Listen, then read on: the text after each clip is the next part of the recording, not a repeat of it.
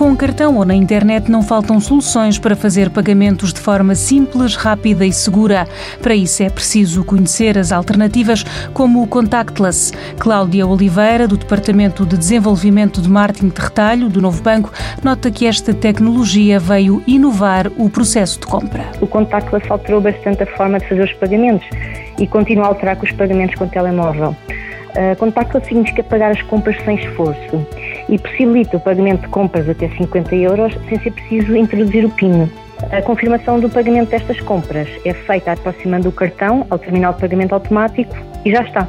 A identificação do contactless está inscrita na frente do cartão através de um símbolo que consiste umas ondas que vão aumentando de tamanho, que significam a passagem de ondas de rádio para o terminal do pagamento.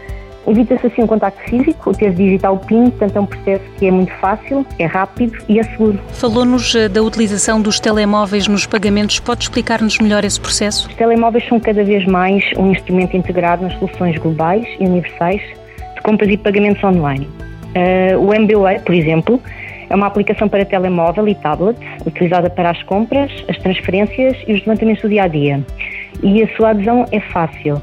Uh, basta no home banking do novo banco associar os seus cartões ao seu número de telemóvel, número de telemóvel que registrou na base de dados do banco, isto é muito importante, descarregar a aplicação MBWay e ativá-la. Depois, na hora de comprar, transferir ou levantar dinheiro, só é preciso o telemóvel ou o tablet.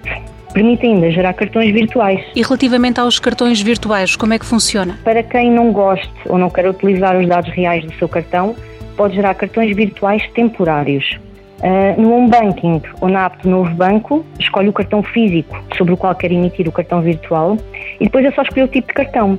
Um cartão para fazer uma compra única e, nesse caso, gera um cartão virtual com uma validade de 30 dias.